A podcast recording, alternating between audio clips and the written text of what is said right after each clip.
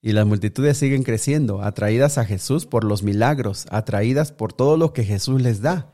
Pero Jesús ve en ellos una gran necesidad, una necesidad de entender cómo funciona el reino de los cielos.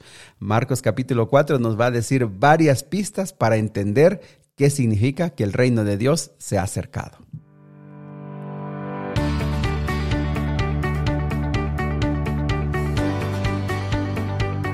Nuevamente bienvenidos, qué gusto me da saludarles y darles la bienvenida a este programa Reavivados por su palabra, a este reto que tenemos de estudiar juntos todo el Nuevo Testamento. Nuestro objetivo es avanzar día a día, como un capítulo cada mañana, un capítulo cada mañana.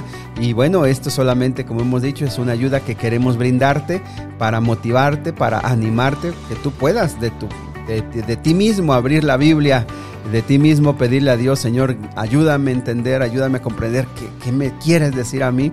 Y yo estoy seguro, porque esa es la promesa bíblica, que el Señor te va a guiar. ¿Vale? Así que bienvenido amigo, amiga. Eh, cada día esta comunidad va creciendo. Eh, que se esparce a través del WhatsApp, que se esparce también a través de las plataformas como Spotify, como Google Podcast, como Apple Podcast. Ahí nos puedes encontrar como eh, Daniel Morales Díaz y ahí te va a salir eh, el, el, canal y ahí nos puedes seguir por si no puedes seguirlo siempre a través del WhatsApp. Muy bien, pues muchas gracias. Vamos a comenzar. Esta mañana nos corresponde estudiar un capítulo muy interesante. Parece que Marcos agrupó varias lecciones en forma de parábolas que tenían que ver con el campo. Así que vamos a comenzar. Te invito a que tomes tu Biblia y en ella podamos, eh, podamos meditar. Muy bien, la primera parábola ya la estudiamos. Eh, recuerda que estamos viendo los eh, evangelios, así que en Mateo ya vimos la parábola de el sembrador mejor conocida como la del sembrador, y que pues tiene que ver con ese sembrador que fue al campo y en diferentes lugares cayó la semilla. Ya analizamos eso, ya vimos cómo eh, el campo pues significa el corazón del hombre, hay gente muy susceptible, hay gente que se le complica creer, pero bueno, ya lo estudiamos. Y hoy quisiéramos detenernos a dos lecciones que tienen que ver también con el campo. Y la primera eh, está en el versículo 26 donde dice que además así es el reino de Dios como cuando un hombre echa semilla en la tierra y duerme y se levanta de noche y de día y la semilla brota y crece sin que él sepa cómo. Porque de suyo lleva fruto la tierra, primero hierba, luego espiga, después grano lleno en la espiga. Y cuando el fruto está maduro, en ciega se mete la hoz, porque la ciega ha llegado. Muy bien. Bueno, algo interesante de esto es que eh, se da en el contexto en que la gente está buscando a Jesús por muchas necesidades, principalmente de alimento, principalmente físicas, por alguna enfermedad, por alguna discapacidad, también atormentadas por eh, los demonios y ellos son expulsados. Pero Jesús ve en la gente una necesidad más grande y es entender cómo opera el reino de Dios, cómo opera Dios en el ser humano, cómo funciona. Y, los tiempos de, en aquel tiempo no eran tan diferentes como ahora. En aquel tiempo había mucho desempleo, ah, habían sido oprimidos ya por muchos años por los romanos, antes de los romanos los griegos, y entonces habían llevado toda esa región a que mucha gente de clase media o clase alta ah, cayeron, algunos definitivamente en la pobreza, habían perdido sus tierras, eh, la situación era muy difícil.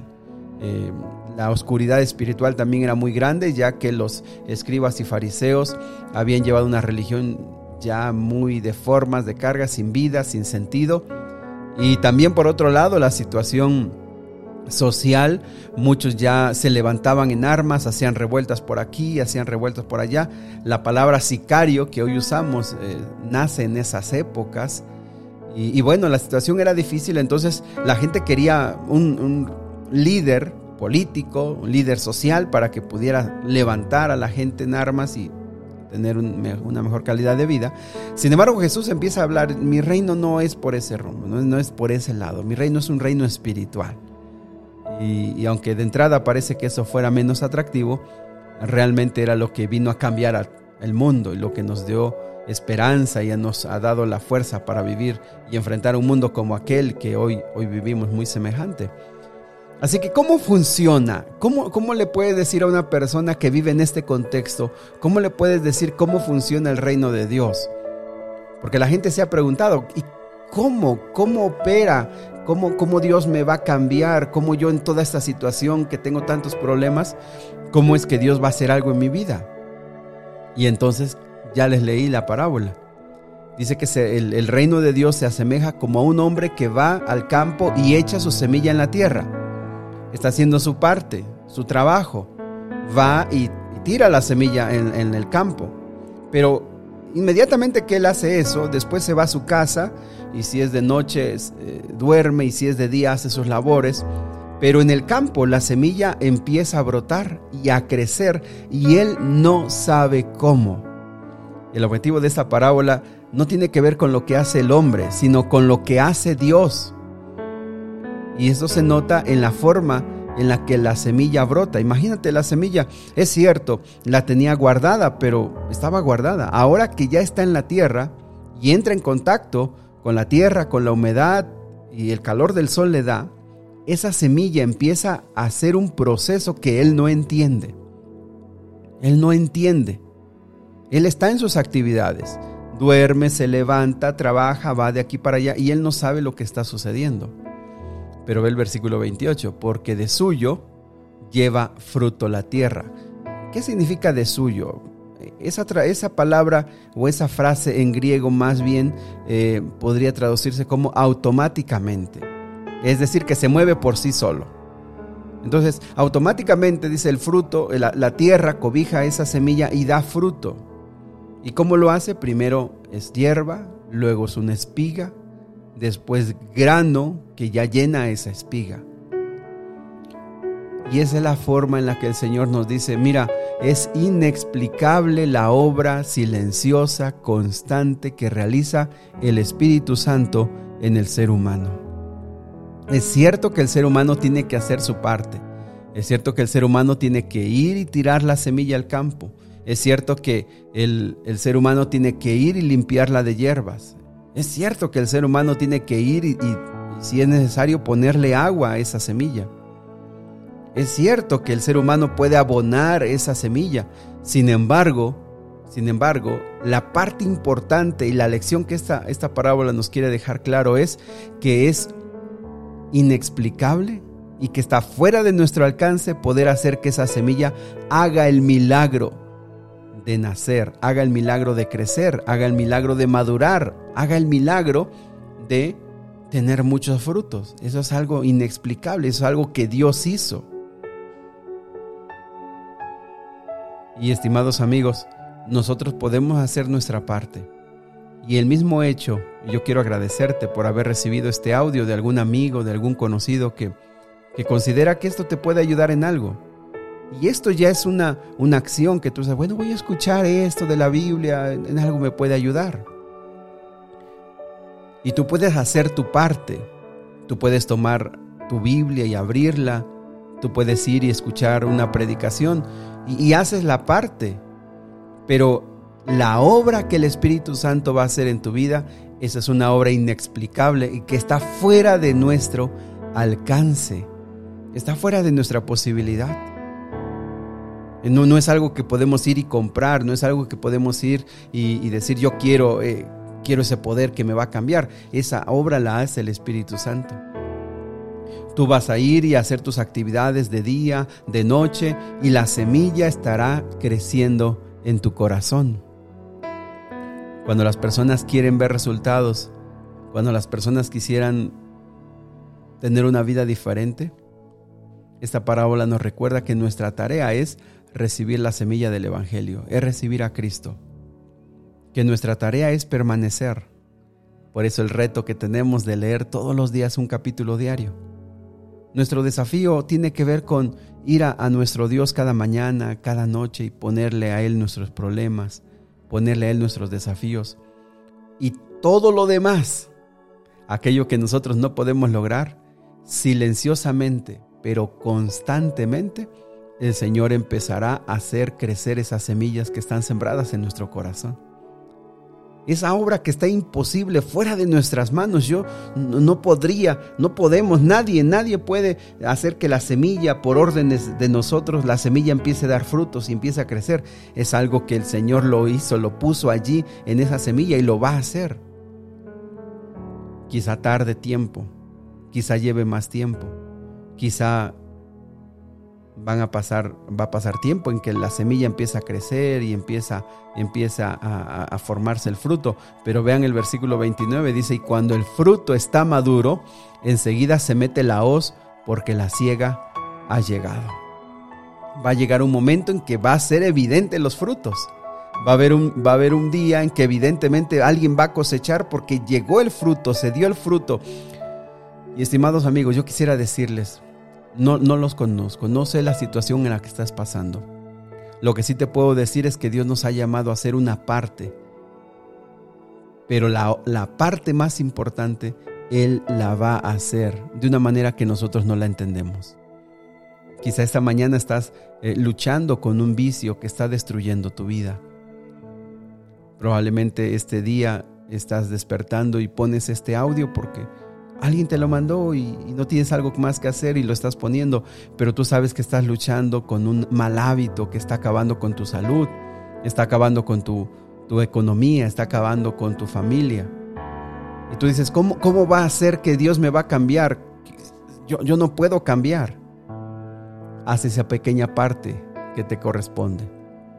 Busca a Dios. Abre tu corazón a Él. Y dile, Señor, yo no puedo, yo no, Tú eres la semilla que va a producir frutos en mí, pero yo no puedo. Yo solamente soy la tierra. Quiero abrir mi corazón para que tú pongas la semilla y esa semilla pueda dar fruto. Y tú ve y haz tus actividades, ve y sigue trabajando, pero esa semilla empezará a crecer, empezará a, a germinar y empezará a crecer para dar frutos. Esa es la obra silenciosa que hace el Espíritu Santo. Tu tarea es permanecer tu tarea es permanecer, permanece en Cristo. Vive conectado a Él, trata de mantenerte en contacto con Él. Probablemente te desesperes, probablemente te lleve tiempo, pero Él va a dar sus frutos. Saben que amigos que nosotros estamos muy, muy enfocados a los frutos y a veces olvidamos el proceso. Cuando vamos a Cristo decimos, Señor, yo tengo este problema económico y, y dices, dame dinero, es lo que yo necesito. Cuando alguien está enfermo, va a Cristo y le dice, Señor, yo lo que necesito es que me sanes. Lleva un proceso. Mi familia se está destruyendo, mi matrimonio se está acabando. Señor, yo quiero que tú hagas que mi esposo me ame más, hagas que mi esposa me ame más. Lleva un proceso. Pero lo que esta parábola dice es que Dios hace lo que es imposible para nosotros hacer. Lo que es posible nos lo ha dejado en nuestras manos. Ve y siembra la semilla, ve y ponle agua a esa semilla, ve y ponle tierra buena a esa semilla, ve y abona esa semilla. Eso lo puedes hacer tú. Pero lo imposible, lo inexplicable, Dios lo va a realizar. Así que si esta mañana lo único que tienes es una adicción al alcohol, es una adicción a las drogas, Hoy puede ser tu día para ir a Cristo y decirle, Señor, yo voy a hacer lo que puedo, pero lo inexplicable, lo poderoso, lo sobrehumano, Señor, yo creo que tú lo puedes realizar. Estimados amigos, el fruto del Espíritu Santo, el poder del Espíritu Santo actúa en el ser humano. Poco a poco, lleva su tiempo, pero aquí está asegurado que primero Aquí está asegurado que primero echará hierba, después echará espiga, después esa espiga crecerá y empezará a tener granos, pero va a haber frutos. Todo aquel que se pone en las manos de Dios no puede quedar igual. Todo aquel que con humildad se deja caer en las manos de Dios, Dios lo va a transformar. Dios lo va a transformar. Romanos 12, 2 dice, no te conformes a este mundo, sino sé transformado. Y saben que esa palabra transformado, transformados es metamorfosis. Y ustedes conocen la metamorfosis como una especie eh, puede cambiar, ¿verdad? Como ese gusano que se convierte en una mariposa, ocurre una metamorfosis. Dios dice, yo estoy en ese proceso de cambiarte. Tú no lo vas a notar, tú no lo vas a ver, Quizá de un día a otro no lo vas a ver, pero tú vas a ir, pero yo te estoy cambiando, yo te voy a transformar y un día tú vas a dar frutos. Amigos, ven a Cristo Jesús hoy. Pon en Él tus cargas, tus problemas, tus retos, tus adicciones, tus necesidades. Él va a actuar. Él va a hacer la parte extraordinaria, la parte que no, que no vas a entender. Él va a hacer el milagro. La otra parte nos toca a nosotros.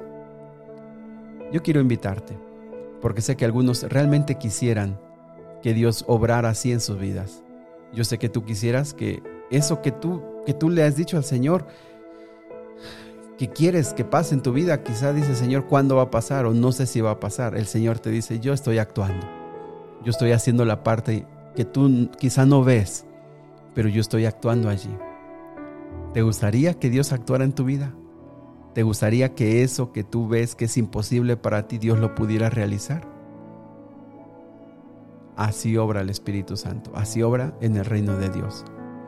Vamos a orar. Querido Dios y Padre, esta mañana nos sentimos agradecidos porque tu palabra nos reconforta y nos recuerda que la parte imposible tú la realizas, que aquella parte que nosotros no podemos hacer, tú la haces.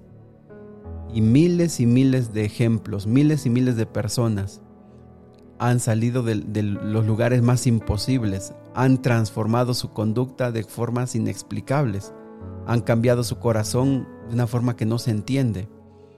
Como una persona tan dura, tan, tan déspota puede llegar a ser tan sensible, tan humilde y tan manso de corazón. Como un matrimonio que está destruyéndose, que está acabándose, que se atacan, como Señor tú lo has transformado y has llevado que esa pareja se ame como no lo había experimentado antes. Cómo es que miles de personas han salido de adicciones en las cuales estaban totalmente perdidos, ya sin la esperanza de hacer algo de su vida y cómo tú, Señor, los has transformado y, has vuelto a estos hombres y mujeres en personas tan merecedoras de, de respeto y tan admirables. Querido Dios y Padre, nosotros, nosotros medimos nuestras fuerzas y nos damos cuenta que hay cosas que no podemos cambiar. Pero gracias, Padre, porque tú nos aseguras que tu palabra es como esa semilla. El poder de tu Espíritu Santo va a empezar a crecer va a empezar a crecer y un día va a dar muchos frutos. Padre querido, quédate con nosotros, danos confianza y que este día esa semilla pueda crecer en nuestro corazón. Te lo pedimos en Jesús. Amén. Muy bien amigos, pues me da mucho gusto que hayamos eh, estado conectados esta mañana y me da mucho gusto que sigamos como esta gran familia creciendo. Te invito a que si consideras que este audio le puede ayudar a alguien, se lo puedas compartir. Y también te invito para que mañana muy temprano estemos nuevamente conectados y estudiando la palabra de Dios. Que pasen un excelente día, que pasen un excelente día y si Dios lo permite, nos vemos el día de mañana.